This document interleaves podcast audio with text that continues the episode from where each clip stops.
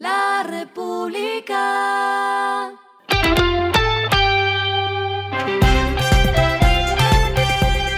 Al final de la jornada, esto es lo que debes saber sobre el comportamiento de los negocios, las finanzas y la economía.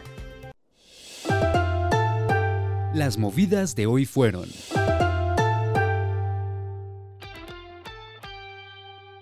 Avianca confirmó dos medidas adicionales en medio de la crisis que generó la interrupción de operaciones de Viva Air. La primera es una reubicación sujeta a disponibilidad de sillas sin costo y por orden de llegada al aeropuerto para las personas con tiquetes emitidos con fecha de vuelo desde el 27 de febrero hasta el 17 de marzo. Los usuarios deben acercarse a los aeropuertos el día que tienen su vuelo o máximo un día antes del mismo. La segunda medida es garantizar un cupo confirmado pagando una tarifa especial en protección de trayecto en destinos nacionales e internacionales para pasajeros con tiquetes emitidos o reserva confirmada con fecha de vuelo desde el 27 de febrero hasta el 9 de abril. Esto lo harán llamando al contact center de Avianca.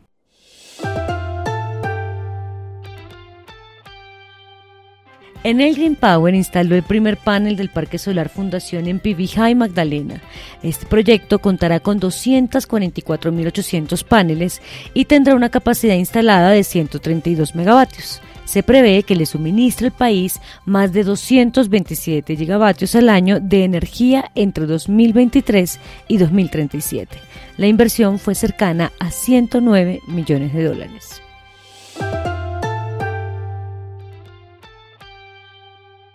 El Banco Falabella se convirtió en la octava entidad financiera en anunciar una reducción en las tasas de interés de sus tarjetas de crédito, luego de que Bancolombia iniciara este descenso la semana pasada.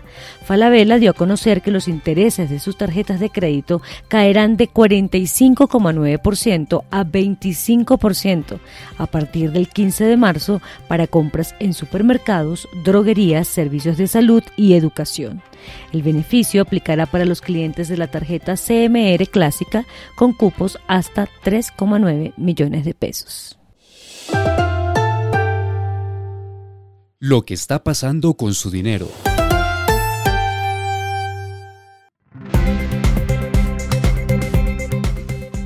La superfinanciera entregó hoy las cifras del sistema financiero al cierre del año pasado.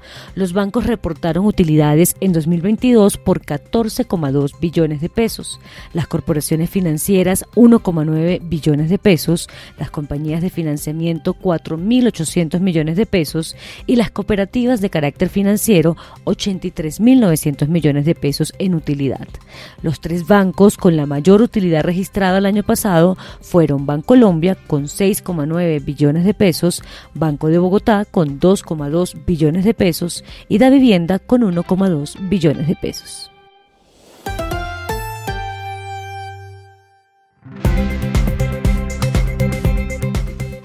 Los indicadores que debe tener en cuenta. El dólar cerró en 4.769,76 pesos, subió 21,62 pesos. El euro cerró en 5.106,50 pesos, subió 80,12 pesos. El petróleo se cotizó en 74,54 dólares el barril. La carga de café se vende a 2.018.000 pesos y en la bolsa se cotiza a 2,27 dólares. Lo clave en el día.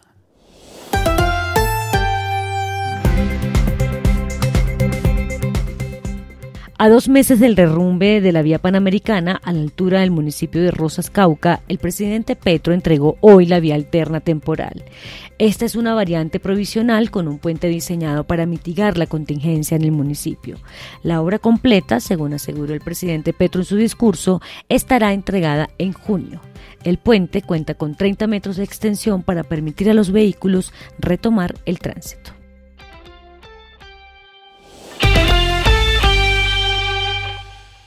A esta hora en el mundo. El presidente Joe Biden trató de tranquilizar a los consumidores y mercados nerviosos de que el sistema financiero de Estados Unidos está sobre una base sólida, prometiendo responsabilizar a los culpables del colapso de dos bancos, diciendo que instaría al Congreso a fortalecer la regulación del sistema bancario. Los estadounidenses pueden confiar en que el sistema bancario es seguro. Sus depósitos estarán allí cuando los necesiten, dijo hoy lunes el presidente Biden en la Casa Blanca. Y el respiro económico tiene que ver con este dato. India y Estados Unidos dominan el podio de los canales con mayor número de reproducciones en YouTube.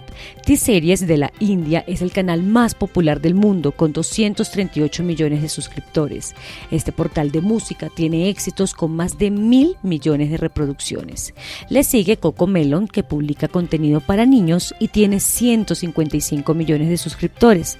Y el tercer lugar es para India, también con Set India, con 153 millones de suscriptores. La República.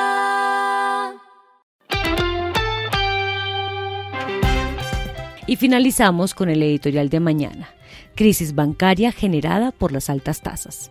La matemática siempre da la razón. El Silicon Valley Bank invirtió en bonos del Tesoro a largo plazo, activos afectados por la subida de los tipos de interés de la Reserva Federal. Esto fue Regresando a casa con Vanessa Pérez.